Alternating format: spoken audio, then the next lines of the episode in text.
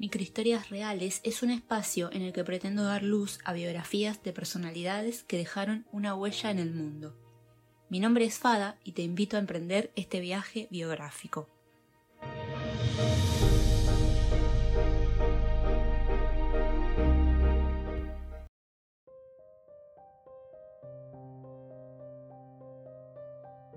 Hola a todos y todas, nos encontramos otra vez para un nuevo episodio de Microhistorias Reales. Esta vez el tema es bastante delicado. Vamos a dedicarle dos capítulos especiales a Julian Assange para que conozcan su historia aquellos que aún no lo conocen y para que aquellos que sí se enteren de más detalles sobre él. Julian Assange es conocido internacionalmente por su caso judicial. Se encuentra refugiado actualmente en la Embajada de Ecuador en Londres, ya que si sale de allí, Estados Unidos, lo reclama para encarcelarlo por crímenes de espionaje entre. Julian Paul Assange, conocido como Julian Assange. Es un programador, periodista y activista de Internet australiano, conocido por ser el fundador, editor y portavoz del sitio web Wikileaks. Nació el 3 de julio de 1971. Actualmente tiene 50 años. Nació en Australia. Su esposa es Teresa Assange. Su residencia actual es la Embajada de Ecuador en Londres por otro lado, Wikileaks es una organización mediática internacional sin ánimo de lucro que publica a través de su sitio web informes anónimos y documentos filtrados con contenido sensible en materia de interés público, preservando el anonimato de sus fuentes. Su fundador es Julian Assange. Se fundó el 4 de octubre de 2006 en Islandia.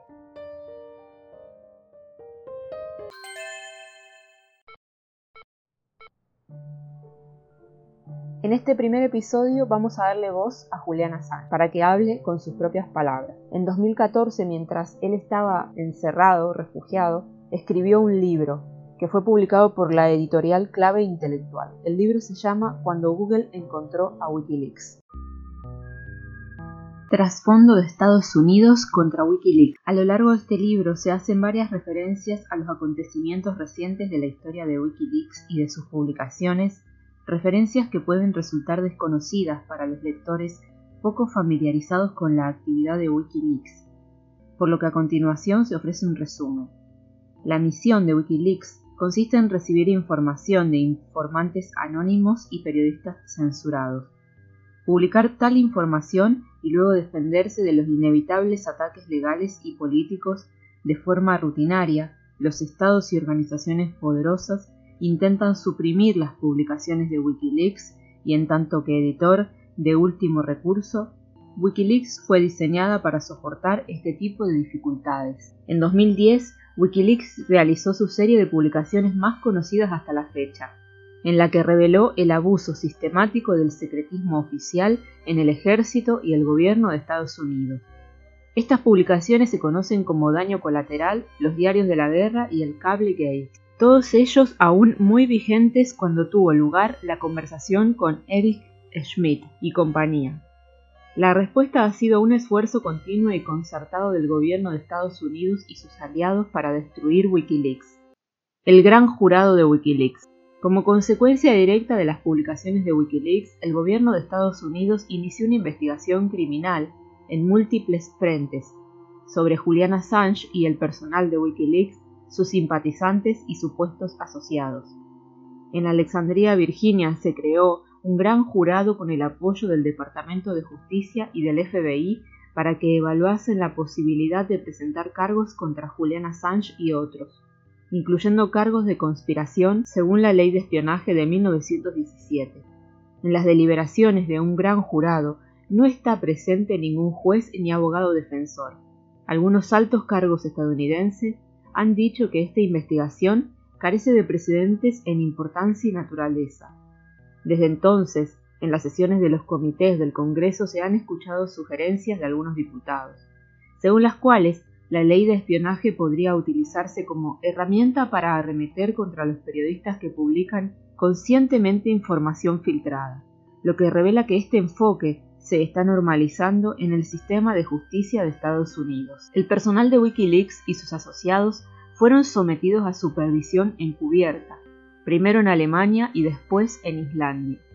En septiembre de 2010, en un viaje de, de Julian Assange desde Estocolmo a Berlín, desaparecieron tres ordenadores portátiles codificados que habían estado bajo custodia de las autoridades aeroportuarias y que contenían material periodístico confidencial, incluyendo pruebas de un crimen de guerra. En 2013, Wikileaks presentó una querella criminal contra las autoridades suecas y alemanas en relación con este incidente. En agosto de 2010, seis agentes del FBI y, dos fiscales del Departamento de Defensa de Estados Unidos volaron en un avión privado a Islandia y comenzaron a realizar una serie de interrogatorios encubiertos relacionados con la investigación sobre Wikileaks, sin informar de ello al gobierno islandés, que al tener conocimiento de estas actividades expulsó a los agentes del país. Al marcharse, se llevaron con ellos a un adolescente islandés, Sirgudur Tordansson, a quien continuaron interrogando en Dinamarca al que sobornaron para que les entregase unos discos duros suyos que contenían datos robados de Wikileaks. Una investigación parlamentaria llevada a cabo en 2013 en Islandia reveló que Torderson se había convertido en el confidente del FBI contra Wikileaks y que se le había encargado de espiar a Julian Assange y al personal de Wikileaks como parte de la investigación de Estados Unidos. En 2011, un analista de la Fuerza Aérea estadounidense destinado en Reino Unido fue objeto de una investigación interna por mostrar signos de apoyo a la misión general de Wikileaks y por asistir a las vistas judiciales de Assange en Londres. Los documentos de investigación publicados a raíz de una petición de libertad de información especificaban comunicación con el enemigo, en el apartado Alegaciones. En abril de 2014, el Departamento de Justicia de Estados Unidos presentó un alegato judicial en el que sostenía que la investigación criminal en múltiples frentes contra Wikileaks estaba en curso y que debía seguir manteniéndose en secreto. Varias personas se han visto forzadas legalmente a aportar pruebas en las vistas del gran jurado. Los asociados y supuestos asociados de Wikileaks han sido detenidos en aeropuertos, privados de sus derechos e interrogados por agentes estadounidenses. Documentación judicial correspondiente al juicio de Chelsea Manning, la soldado condenada por filtrar información a Wikileaks, contiene un archivo del FBI sobre la investigación de Wikileaks que en aquel momento tenía ya 42.100 páginas, unas 8.000 de ellas relacionadas con Manning. La persecución a Chelsea Manning. Chelsea Manning estuvo detenida sin juicio durante 1.103 días, una clara vulneración de su derecho a una justicia rápida. El informador de las Naciones Unidas, Juan Méndez, descubrió que Manning había sido tratada de forma cruel e inhumana y que incluso había sido torturada. El gobierno acusó a Manning de ser una de las fuentes periodísticas de Wikileaks y de 34 casos individuales de violación del Código Uniforme de Justicia Militar, incluyendo partes de la ley de espionaje, acusaciones cuya condena máxima combinada era de más de 100 años de prisión. El tribunal prohibió a Manning alegar en su defensa argumentos como interés público, motivación o ausencia de daño real causado por sus presuntas acciones.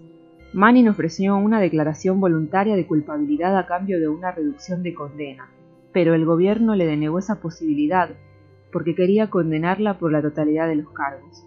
El caso fue a juicio en junio de 2013, con un secretismo sin precedentes, lo que motivó la presentación de sendas querellas por parte de Wikileaks y del Centro de Derechos Constitucionales. En agosto de 2013, Manning fue hallada culpable de 17 de los cargos y condenada a 35 años de cárcel. En el momento de publicar este libro, tiene una apelación pendiente de resolución en el Tribunal Militar de Apelaciones Criminales de Estados Unidos. Peticiones de asesinato para Julian Assange y los trabajadores conocidos de Wikileaks. La investigación del gran jurado no es el único ataque que ha sufrido Wikileaks. En diciembre de 2010, poco después del estallido del Cable Gate, varios políticos estadounidenses llegaron a solicitar el asesinato extrajudicial de Julian Assange, incluso utilizando para ello vehículos aéreos no tripulados. Algunos senadores tildaron a Wikileaks de organización terrorista y a Assange de terrorista de alta tecnología y de combatiente enemigo implicado en una guerra tecnológica.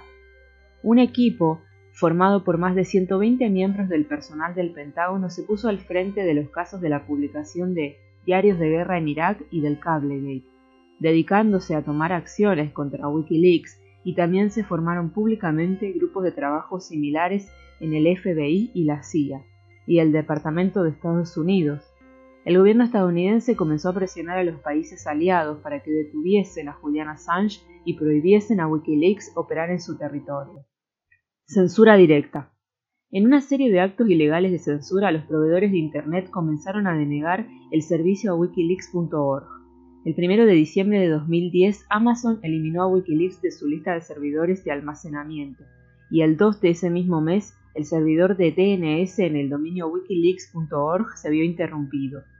Durante este periodo, Wikileaks se mantuvo activa gracias a un enorme esfuerzo de reflejo masivo en páginas espejo por el que miles de simpatizantes se integraron en un sistema de distribución masiva diseñado y coordinado por Wikileaks, ofreciendo sus servidores para albergar una copia de las publicaciones realizadas en las páginas web y otros tantos miles distribuyeron las direcciones IP y nombres de dominios alternativos a la página de Wikileaks a través de las redes sociales. La administración Obama advirtió a los empleados federales que la documentación publicada por Wikileaks seguía siendo documentación secreta incluso a pesar de que estaba siendo publicada por algunas de las agencias de noticias más importantes del mundo como The New York Times y The Guardian. A estos empleados se les dijo que el acceso al material estuviese en wikileaks.org o en The New York Times sería considerado como una violación de la seguridad. Los organismos gubernamentales como la Biblioteca del Congreso, los departamentos de Comercio y de Educación y el Ejército de Estados Unidos bloquearon el acceso a los contenidos de Wikileaks a través de sus redes. Esta prohibición no se limitó al sector público, pues los mismos empleados del gobierno también advirtieron a las instituciones académicas que aquellos estudiantes que deseasen hacer carrera como funcionarios públicos deberían evitar el acceso a todo material publicado por Wikileaks, tanto para sus investigaciones como en su actividad online. Durante el lanzamiento del Cablegate, ocurrido los días 28 y 29 de noviembre de 2010, Wikileaks tuvo que hacer frente a una denegación generalizada de servicios. Este DDoS no consiguió dejar a Wikileaks fuera de la red, pero sí afectó moderadamente a la disponibilidad de la página durante los ataques. Vigilancia y campañas de subversión contra Wikileaks. En 2011 se supo que a través del bufete de abogados Hunton William LLP Bank of America había encargado a un grupo de empresas de seguridad que llevase a cabo un análisis interno y ofreciese una respuesta externa a Wikileaks. Los documentos internos filtrados muestran que una de estas empresas de seguridad, HB Gary Federal, propuso la creación de un equipo DEMIS, un grupo de trabajo privado formado por H. Gary Federal, Palantir Technologies y Verico Technologies, que se encargase de iniciar una campaña de subversión, desinformación y sabotaje contra Wikileaks. Sus asociados e incluso sus simpatizantes, como el periodista Glenn Greenwald. A comienzos de 2014 se publicaron los documentos de la Agencia de Seguridad Nacional, ASN, obtenidos por Greenwald gracias al informante Edward Snowden, que revelan que el cuartel general de comunicaciones del gobierno de Reino Unido había estado vigilando estrechamente a todos y cada uno de los visitantes habituales de la página web de Wikileaks registrando sus direcciones IP y sus peticiones de búsqueda en tiempo real. Estos documentos muestran cómo el Grupo Conjunto de Inteligencia e Investigación sobre Amenazas tiene autorización para llevar a cabo operaciones encubiertas en Internet, operaciones técnicas encubiertas y operaciones basadas en efectos contra adversarios en Internet, incluyendo la infiltración en salas de chat, ataques de bandera falsa, ataques a redes informáticas, ataques de DDoS, bloqueo de actividades, intervención de teléfonos, ordenadores y cuentas de correo electrónico y operaciones ofensivas diseñadas para destruir y perturbar a los adversarios. Estos mismos documentos mostraban los debates internos al más alto nivel entre la oficina del Consejo General de la Agencia de Seguridad norteamericana y otros oficiales sobre la posibilidad de declarar a Wikileaks actor extranjero malicioso, con el propósito de ponerla en el punto de mira. Censura financiera, el bloqueo bancario. Wikileaks funciona con las donaciones de sus simpatizantes. En diciembre de 2010, algunas de las instituciones financieras más importantes del mundo, como Visa, Mastercard, PayPal y Bank of America, se plegaron ante la presión extraoficial de Estados Unidos y comenzaron a denegar sus servicios financieros a Wikileaks, bloqueando todas las transferencias bancarias y donaciones realizadas por los principales tipos de tarjetas de crédito. Aunque estas instituciones son estadounidenses, su ubicuidad en las finanzas globales implicaba que a los donantes tanto de Estados Unidos como del resto del mundo prácticamente se les cerraba toda posibilidad de entregar dinero a Wikileaks para apoyar sus actividades de publicación. El bloqueo bancario, tal y como se le conoce hoy día, no forma parte de ningún procedimiento judicial o administrativo, pero Wikileaks sí ha presentado importantes querellas judiciales en diferentes jurisdicciones de todo el mundo para intentar romper el bloqueo. El Tribunal Supremo de Islandia, por ejemplo, falló a favor de Wikileaks en un juicio contra Visa y Valitor, una de las empresas filiales de Mastercard. Se presentó otra querella ante la Comisión Europea, quien inició una investigación sobre el abuso de posición dominante en el mercado por parte de las instituciones involucradas en el bloqueo, investigación que aún está abierta en el momento de escribir estas líneas. Como respuesta al bloqueo, el Parlamento Europeo ha puesto en marcha una legislación dirigida a regular el mercado de servicios financieros y actualmente en Dinamarca está abierto un proceso judicial sobre ello. A fecha de abril de 2014, el bloqueo había perdido fuerza significativamente gracias al esfuerzo conjunto de Wikileaks y de sus aliados. Wikileaks se las ha arreglado para crear formas de donación mediante portales poderosos de pago que por el momento no han sido clausurados. Además, algunas de las protagonistas del bloqueo han llevado a cabo una retirada silenciosa parcial o total abriendo una vía de indemnización. Incautación de registros electrónicos. El 14 de diciembre de 2010, Twitter recibió una citación administrativa del Departamento de Justicia de Estados Unidos, en la que se le ordenaba entregar toda la información disponible que pudiese ser relevante para una investigación sobre Wikileaks. Citación que llegó con el nombre de orden 2703D, en referencia a una sección de la Ley de Almacenaje de Información. Amparándose en esta ley, el gobierno de Estados Unidos reclamaba para sí la autoridad para forzar la revelación de archivos electrónicos de comunicación privadas sin necesidad de una orden judicial de registro, lo que en la práctica le permitía esquivar las protecciones contra registros e incautaciones arbitrarias establecidas por la cuarta enmienda de la Constitución. La citación exigía la entrega de nombres de usuarios, archivos de correspondencias, direcciones, números de teléfonos, detalles de cuentas bancarias y números de tarjeta de crédito de cuentas y personas asociadas a Wikileaks, incluyendo Julian Assange, el experto en investigación y software Jacob Appelboom, la parlamentaria islandesa Birgitta Jonsdottir, el empresario holandés Rob Gongrip, Chelsea Manning y la propia Wikileaks. Según los términos de la citación, Twitter ni siquiera podía revelar a todas estas personas la existencia de esta orden, pero Twitter recurrió con éxito contra esta prohibición y obtuvo el derecho a informar a los interesados de la orden que requería sus archivos. Poco después de publicarse la noticia de la citación, Wikileaks realizó un llamamiento público a Google y Facebook, instándoles a revelar cualquier otra citación gubernamental relacionada con el caso. Ninguna de las dos compañías se dignó a responder. Al conocer la existencia de la citación de Twitter, el 26 de enero de 2011, Applebaum, John Dostir y Von Grip, representados por Kecker y Van Nest, la Unión Estadounidense de Libertades Civiles y la Electronic Frontier Foundation pidieron a sus abogados que presentasen una moción conjunta para invalidar la orden, moción que ha dado en llamarse el caso de la citación de Twitter. El abogado de Applebaum presentó posteriormente otra moción en la que solicitaba la publicación de los documentos judiciales secretos sobre los intentos del gobierno para obtener sus datos privados en Twitter o en otras compañías, Ambas mociones fueron denegadas por un magistrado estadounidense el 11 de marzo de 2011. Los demandantes presentaron un recurso de apelación. El 23 de junio de 2011, durante la conversación transcrita en este libro, Julian Assange solicitó personalmente al presidente de Google, Eric Schmidt, que informase a Wikileaks de cualquier orden gubernamental secreta de petición de información relacionada con Wikileaks o sus asociados. Schmidt se negó, alegando que las peticiones de datos por parte del gobierno incluían cláusulas de confidencialidad, pero dijo que informaría de la petición al departamento legal de Google.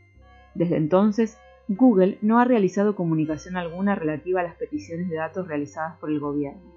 El 9 de octubre de 2011, The Wall Street Journal reveló que el servidor de correo electrónico sonic.net con base en California también había recibido una citación exigiéndole los datos de Jacob Appelboom. Sonic litigó contra la orden del gobierno y perdió, pero obtuvo permiso para informar al interesado de que estaba obligado a entregar sus datos. El mismo periódico informó también de que Google había recibido una citación similar, pero no aclaró si Google había luchado judicialmente contra ella.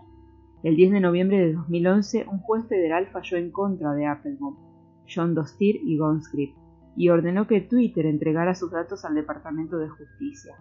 El 20 de enero de 2012, los demandantes volvieron a recurrir solicitando la anunación de la negativa a revelar la posible existencia de órdenes enviadas a otras compañías distintas de Twitter. El 23 de enero de 2013, el Tribunal de Apelación de Estados Unidos denegó nuevamente la petición de los demandantes al considerar que la revelación de otras órdenes comprometía la investigación criminal del gobierno, ya no hubo más recursos.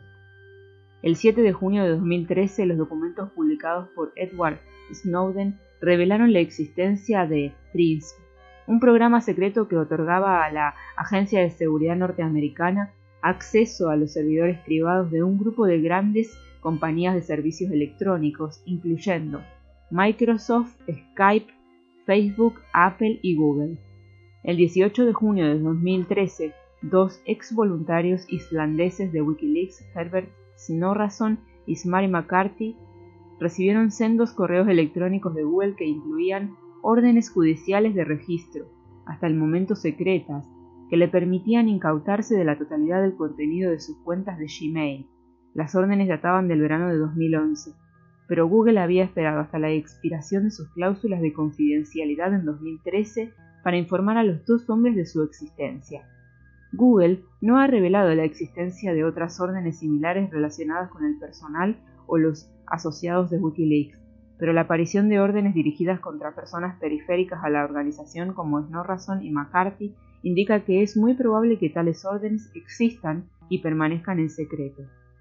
Amenazas concurrentes.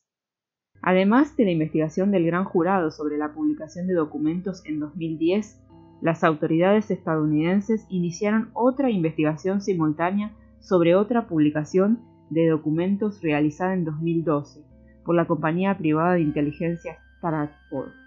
Los gobiernos de Estados Unidos y de Reino Unido han puesto en marcha además un proceso criminal por la publicación de documentos secretos de la ASN y el GCHQ por parte del informante Edward Snowden, y la editora de investigación de Wikileaks, Sarah Hardison, ciudadana británica que ayudó a Snowden a eludir su captura huyendo de Hong Kong, ha sido advertida que no regrese a su país porque corre el riesgo de ser acusada de cómplice.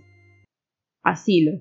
En junio de 2012, temiendo la persecución del gobierno estadounidense, Julian Assange entró en la Embajada de Ecuador en Londres y solicitó formalmente asilo político. Tras dos meses de deliberaciones, durante los que el gobierno británico amenazó con entrar por la fuerza en la embajada, lo que hubiese supuesto una violación de la Convención de Viena, el gobierno ecuatoriano consideró que el acoso de Estados Unidos a Julian Assange y a Wikileaks constituía una persecución según los términos de la ley internacional y el asilo fue concedido. En el momento de la publicación de este libro, Julian Assange lleva dos años recluidos en la Embajada ecuatoriana en Londres, de donde no puede salir porque el gobierno del Reino Unido le amenaza con detenerle si lo hace.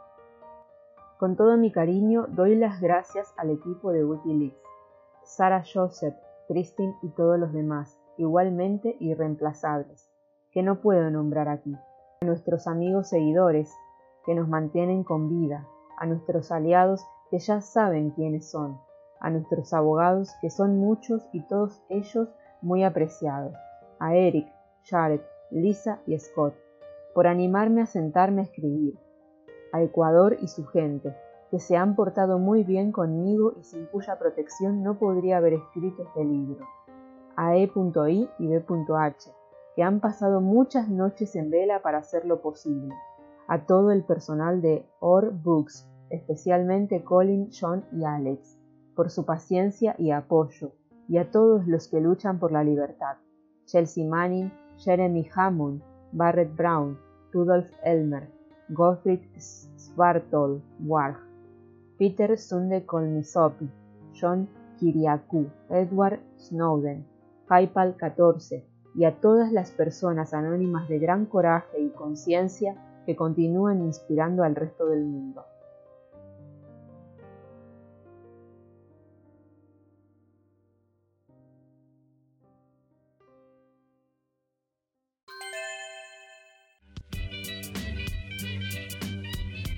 ¿A que no sabías que el podcast Microhistorias Reales es una producción hecha por Máquina de Escribir? Búscanos en www.maquinadescribir.es. En nuestro segundo episodio sobre Julian Assange vamos a desarrollar un análisis en relación a su caso, ya que estos días pudimos ver en los periódicos de todo el mundo, periódicos internacionales, que seguramente se entrega a Julian Assange a Estados Unidos para que lo juzgue. Si te gustó este episodio y querés aportar información sobre alguna biografía que te haya sorprendido, no dudes en escribirme en la información del podcast. Les dejo mi blog y mi correo electrónico. De la misma forma que si querés hacerme algún comentario sobre lo que acabas de escuchar, podés escribirme tu opinión también. Nos vemos en el siguiente episodio y no se olviden de cuestionar todo aquello que les haga ruido.